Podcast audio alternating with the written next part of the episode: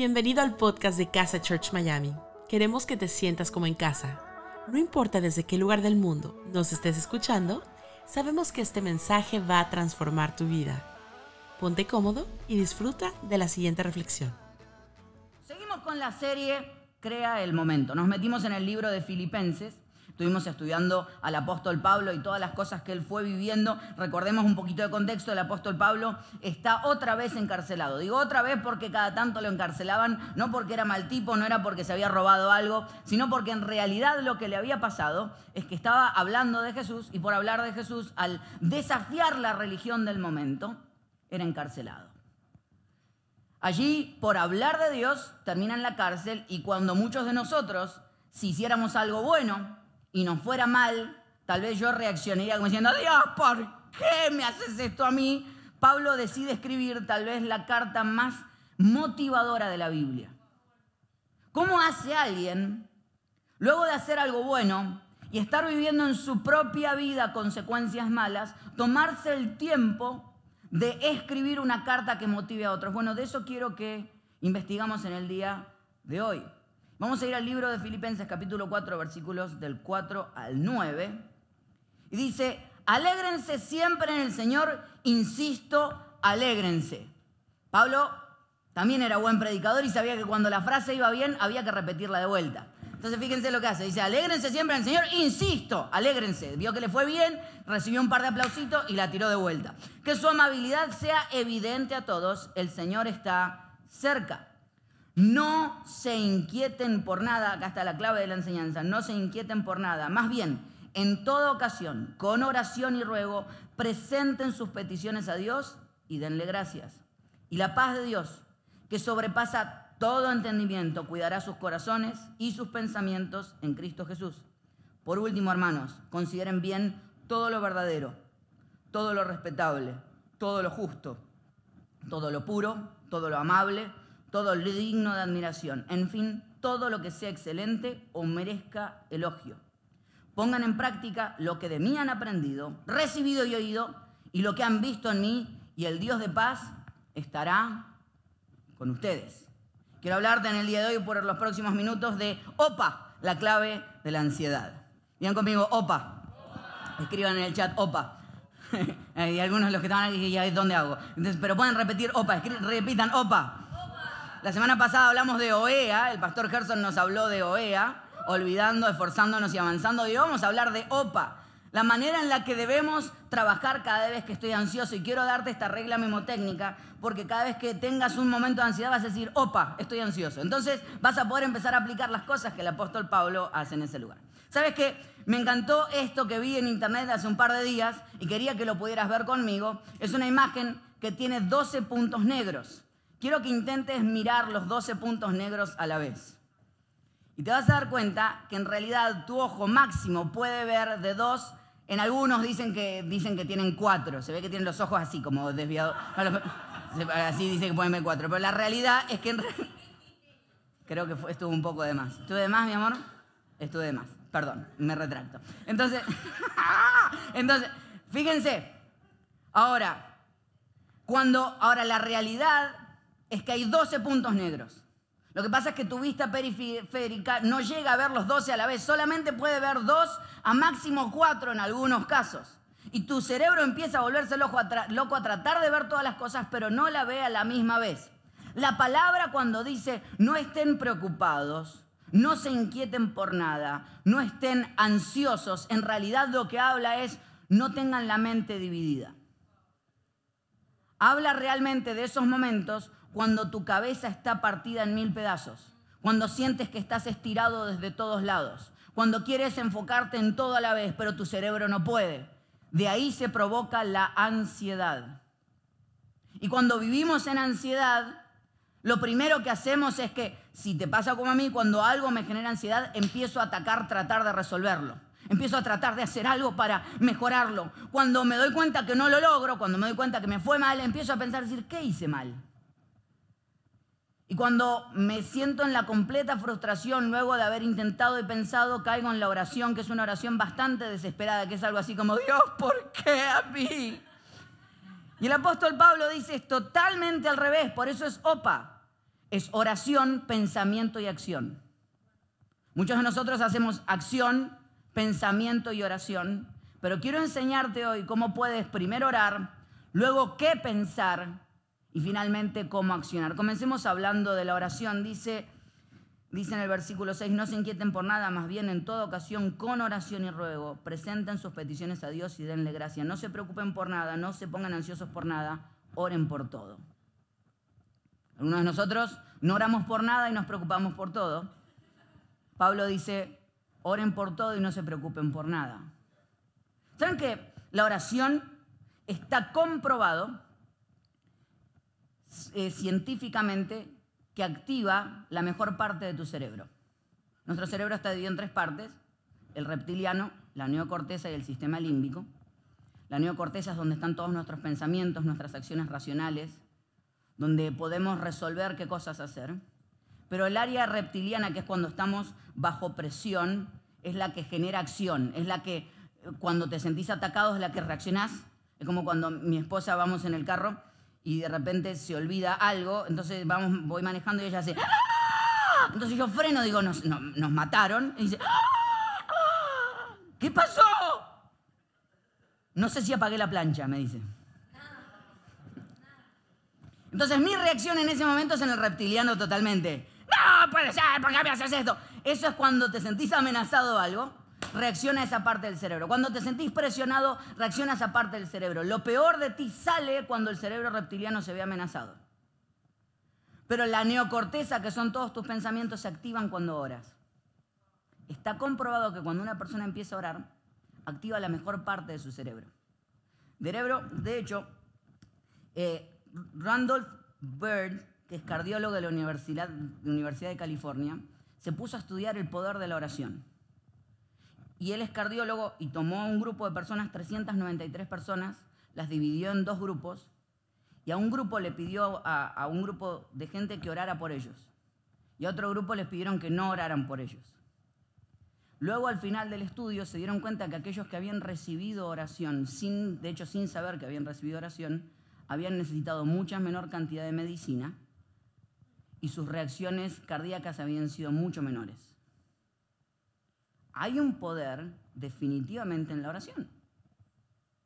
En estos días salió la cuarta temporada de La Corona, eh, una serie que estamos mirando con mi esposa en Netflix. Este, hay algunos que nos dicen, ay, pues, eh, es una buena serie.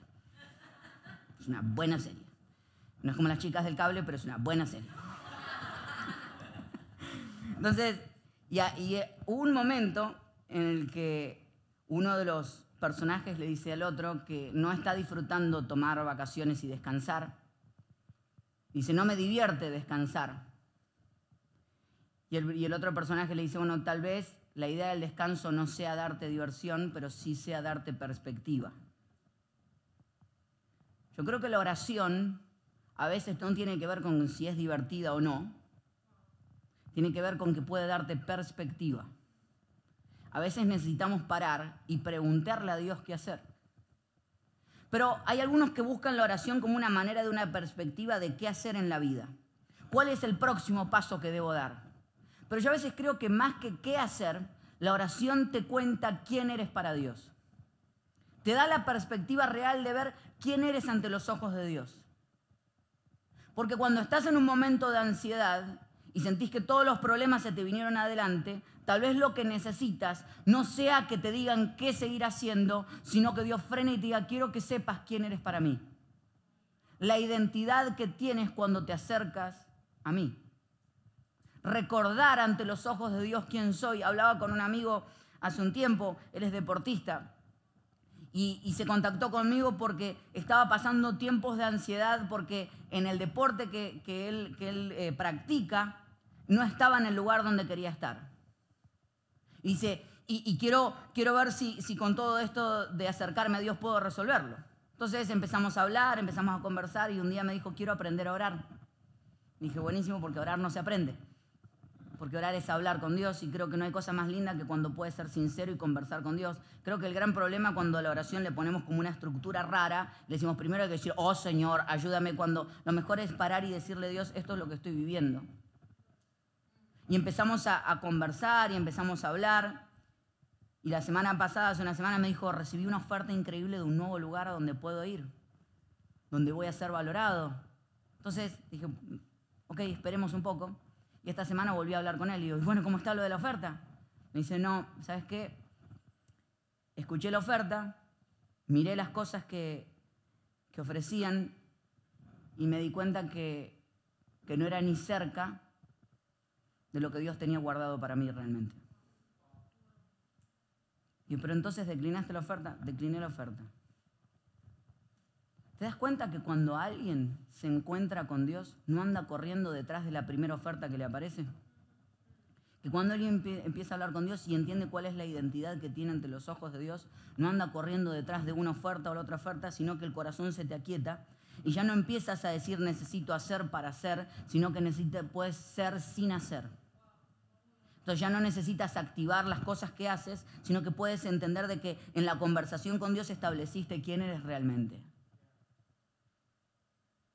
Hablaba con otro amigo esta semana y me decía, me puse a orar con Dios y a pedirle que cambiara mis situaciones. Insistentemente a pedirle que cambiara mis situaciones. Ayuné, o sea, busqué un tiempo donde dejé de comer para buscar a Dios específicamente para que cambie mis situaciones. Le digo, ¿y qué pasó? Dios no cambió nada. Pero me cambió a mí, me dijo. Porque la oración y la función de la oración no es cambiar las situaciones que están afuera, sino cambiar quién eres tú adentro. No es torcer el brazo de Dios para que Él haga lo que tú quieres, sino torcer tu corazón para que tú hagas lo que Él quiere. Entonces buscamos en la oración el espacio de decir necesito hablar con Dios, necesito reconectarme con la identidad de quién es Él conmigo. Y hay una realidad y es que muchas veces dejamos que las preocupaciones le den forma a, nuestras oraciones. Pero quiero ayudarte a cambiarlo. Cuando empiezas a orar, dejas que tus oraciones le den forma a tus preocupaciones. Y empiezas a darte cuenta que empiezas a hablar con Dios y tus preocupaciones cambian. Tus maneras de ver la vida cambian, tus maneras de ser, ver las situaciones cambian. ¿Te das cuenta? Porque la oración cambia las perspectivas te deja ver la perspectiva de Dios, no solamente de lo que tienes que hacer, sino de quién eres delante de Él. Ahora, una vez que me he tomado todo el tiempo de hablar con Dios, dice en el versículo 8, dice, por último, hermanos, consideren bien todo lo verdadero, todo lo respetable, todo lo justo, todo lo puro, todo lo amable, todo lo digno de admiración, en fin, todo lo que sea excelente o merezca elogio. La palabra consideren, consideren es piensen. Hablamos de la oración, ahora vamos a hablar del pensamiento. Dice, ahora que has orado, es tiempo de ajustar tu pensamiento. ¿Sabías que la psicología estableció de que nosotros trabajamos así? Primero vienen nuestros pensamientos, nuestros pensamientos generan emociones y nuestras emociones generan acciones. Y nuestras acciones generan pensamientos y nuestros pensamientos generan emociones y nuestras emociones generan acciones. ¿Sí te diste cuenta? Es un, es un ciclo en el que todo comienza con un pensamiento. El pensamiento que tienes genera automáticamente cuál es la emoción que tienes. Cuando tienes una emoción basada en el pensamiento que tuviste, empiezas a tener acciones basadas en las emociones que tuviste. Básicamente, yo pienso que la gente me ve como un tonto, cuando estoy alrededor de la gente, siento que la gente me ve como un tonto, por lo cual empiezo a actuar como que la gente me ve como un tonto y empiezo a no relacionarme con ellos. Lo peor de todo esto es que todo pensamiento que es reforzado por una emoción, que es reforzado por una acción, vuelve a reforzar el pensamiento. O sea que cuando compruebas que Tú pensabas que eras un tonto, sentiste que eras un tonto y lo compruebas según tus emociones, vuelves a pensarlo otra vez. ¿Te das cuenta? Tenía razón, soy totalmente un tonto. Son ciclos que se refuerzan una y otra vez. Ahora, mi terapeuta me enseñó algo. Hay momentos donde puedes romper los ciclos. Donde puedes romper los ciclos de pensamiento y darte cuenta que hay pensamientos que te están haciendo mal y que te están afectando.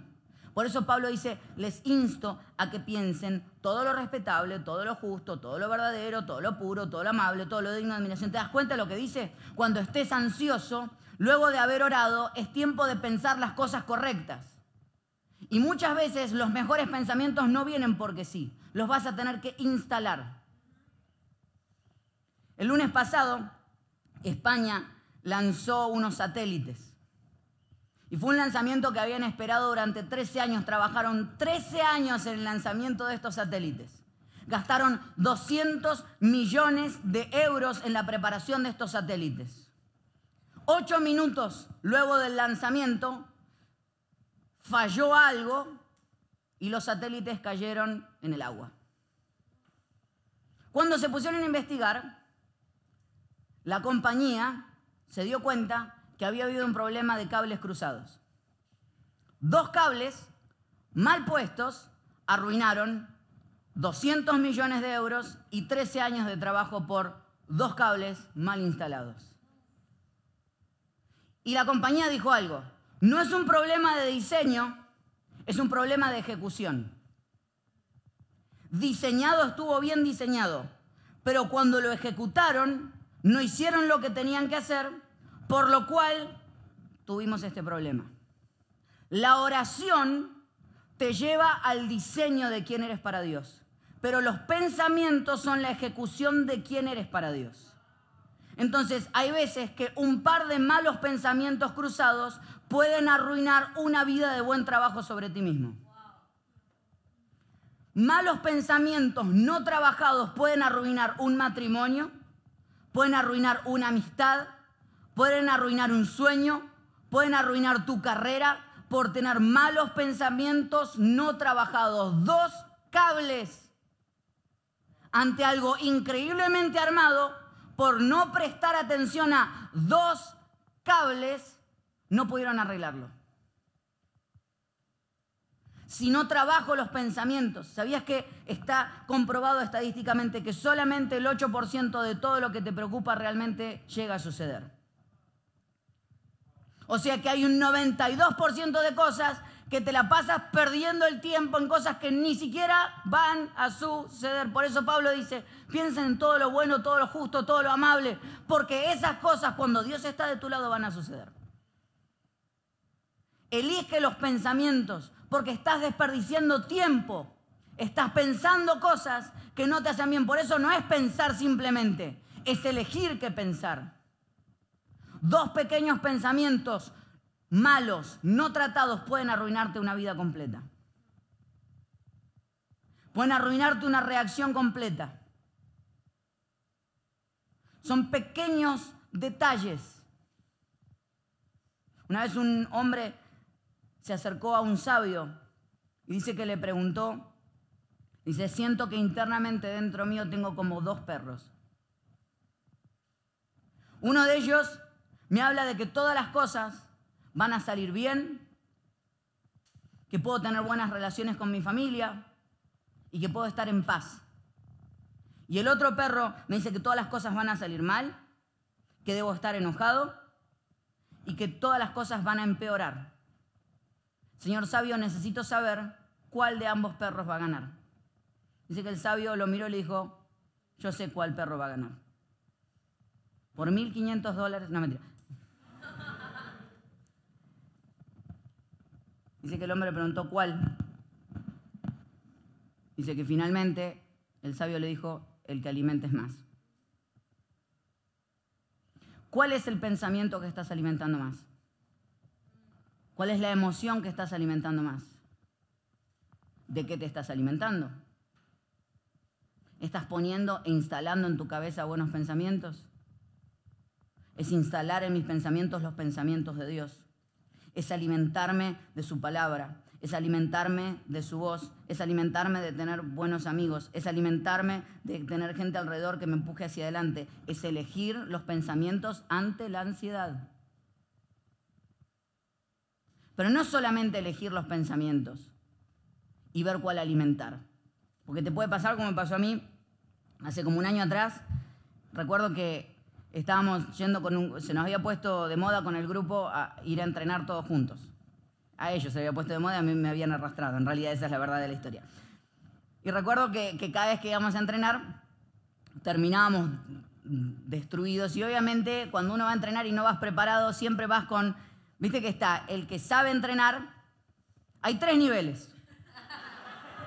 Tres niveles. Está el que sabe entrenar, y va con la ropa justa para entrenar. No es ni muy profesional, no te va a llevar todo el conjunto igual. Te lleva dos o tres cositas, las combina bien y el tipo es profesional del entrenamiento. Están los que van porque los arrastraron, llevan zapatos de vestir, las medias hasta arriba, nunca tenés agua.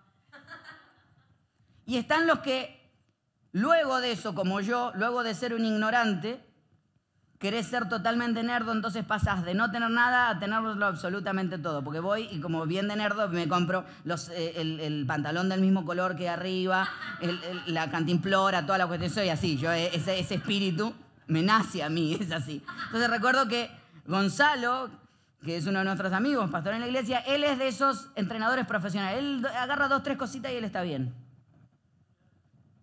Los detesto. Entonces, fue a correr y cada vez que terminábamos de entrenar, él abría su, eh, su termito y dentro del termo tenía Gatorade. Yo ni agua tenía. Envidia desde lejos. Entonces fui un día y me compré un termo, el termo más grande que encontré. Dije, hoy, hoy sí.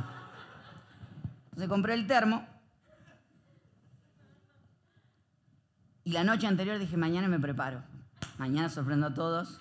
Llego con mi termo. Entonces, llené el termo de Gatorade, lo cerré y lo metí en la heladera. Digo, esto cuando lo saque, esto va a ser un hielo. Y cuando lo abre, voy a ser la envidia de los demás. Cero entrenar el tipo, está viendo qué tomar. Fíjate, cuando entrena piensa qué tomar al final. El tipo no, no hay manera de corregirlo. Ahora, ¿sabes qué me pasó? Que cuando saqué el termo, fui a entrenar el termo frío por fuera. Terminé de entrenar, lo abrí y dije, acá se viene la cascada de hielo. Y cuando tomo, caliente. Claro, el termo tiene como habilidad sostener la temperatura de adentro cuando las cosas cambian por fuera. Entonces, si vos metés Gatorade caliente dentro de un termo y lo cerrás, al meterlo en la heladera, el termo es tan bueno que logra que el frío de afuera nunca afecte lo que está dentro. Dicho esto, no importa cuánto vengas a la iglesia, no importa cuánto leas la Biblia, no importa qué tan bien te rodees, no importa qué tanta palabra recibas, si no abrís la cabeza no te va a afectar ni un poco.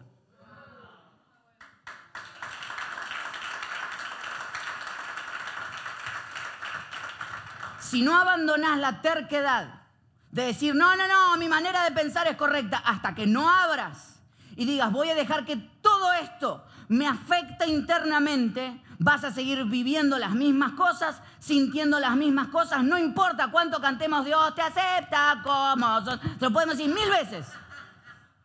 Te podemos cantar mil veces que Dios te ama. Que hasta que no abra el termo y digas, bueno, ok, perfecto, me siento amado por Dios, no va, no va a afectar absolutamente nada. Podemos hablarte mil veces que Dios está de tu lado en el medio de tus preocupaciones, pero si cuando estás preocupado lo primero que haces es actuar y salir a resolver las cosas en tus propias fuerzas, no te va a afectar ni un poco.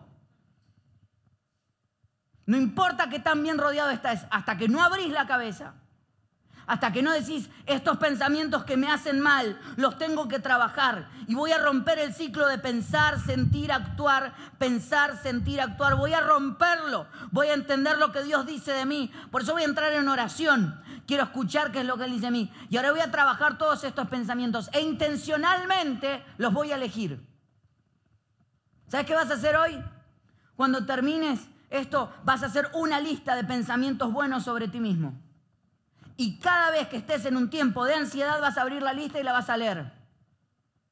Y vas a pagar tu sentido de evaluar y te lo vas a creer. Necesitamos trabajar nuestra OPA. OPA, cuando estoy ansioso, OPA. Voy a orar. Voy a pensar, y con esto quiero terminar. Y después dice, voy a actuar.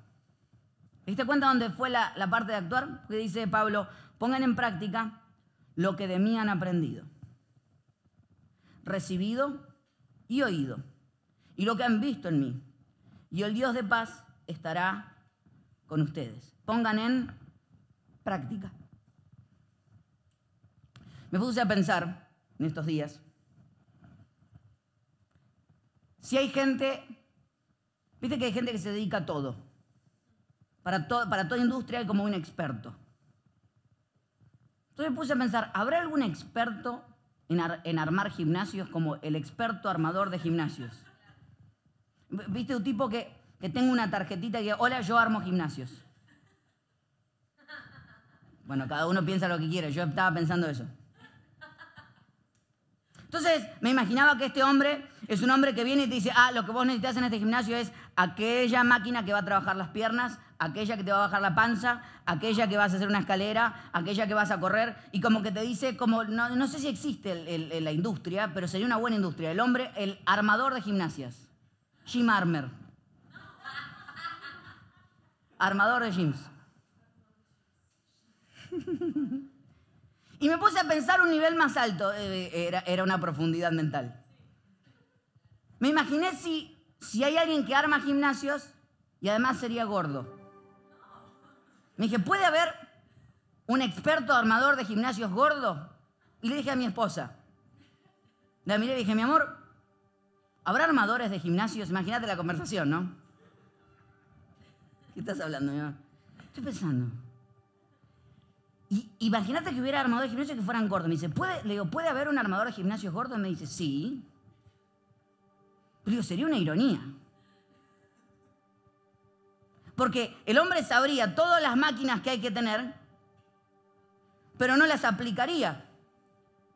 Entonces me di cuenta que puedes saber cuántas cosas quieras, que hasta que no las apliques no te afectan.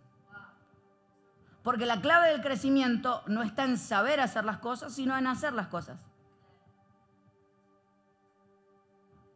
De hecho, no es hacerlas una vez, porque de hecho la palabra que dice ahí cuando dice pongan en práctica, hagan, en realidad no es hagan. La, la palabra se traduce hagan, hagan, hagan, hagan, hagan, hagan, hagan, hagan, hagan, y cuando terminaron de hacer, sigan haciendo. Lo que habla no habla de la intensidad, porque el crecimiento no existe en la, el crecimiento no está en la intensidad, está en la perseverancia. El crecimiento se da cuando logro perseverar sobre las cosas que me hicieron bien. Y no es perseverar sobre aquellas cosas, decir, estoy intentando, estoy trabajando más, no te estoy mandando a trabajar más. ¿eh? Pablo no está hablando de que trabajen más. Pablo está hablando de que tienen que seguir insistiendo en las cosas que le hicieron bien, todo lo que venimos estudiando durante estos dos meses. Aprender que no estás terminado, aprender que de algo te va a servir, aprender todo ese tipo de cosas y aplicarlas una y otra vez. Y pensar bien de ti, y orar una y otra vez, y hacerlo otra vez, y hacerlo otra vez, y hacerlo otra vez. Gente dice, ay, llevé, oré dos veces y no funcionó. Bueno, seguí orando. Hace 30 años que venimos haciéndolo, ¿por qué no probar una vez? Es insistir, insistir, insistir, insistir, insistir, insistir, perseverar, perseverar, perseverar, perseverar, perseverar. Eso es lo que dice el apóstol Pablo en realidad. Una vez que oraron, una vez que pensaron lo que hay que pensar, vuelvan a ponerlo en práctica. Dice, cuando lo pongas en práctica, la paz de Dios, me encanta cómo lo dice, y el Dios de paz, perdón, no la paz de Dios, sino que el Dios de paz estará con ustedes. Cuando yo establezco un círculo de oración, un círculo de buenos pensamientos y empiezo a aplicarlo, empiezo a experimentar su paz. Empiezo a avanzar y a sentir su paz todos los días. Porque las preocupaciones te estiran para todos lados pero la esperanza te tira hacia adelante. Cuando pongo mis ojos en el futuro, cuando pongo mis ojos en hacer algo para adelante, cuando pongo mis ojos en hacer algo por alguien más, porque es interesantísimo, porque la palabra preocupación también en el griego puede aplicarse como cuidar de alguien.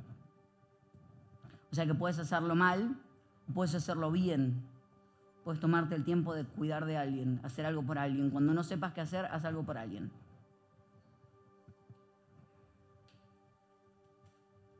es empezar a actuar basado en lo que has orado y en lo que has pensado. Y en dejarte avanzar un poco más.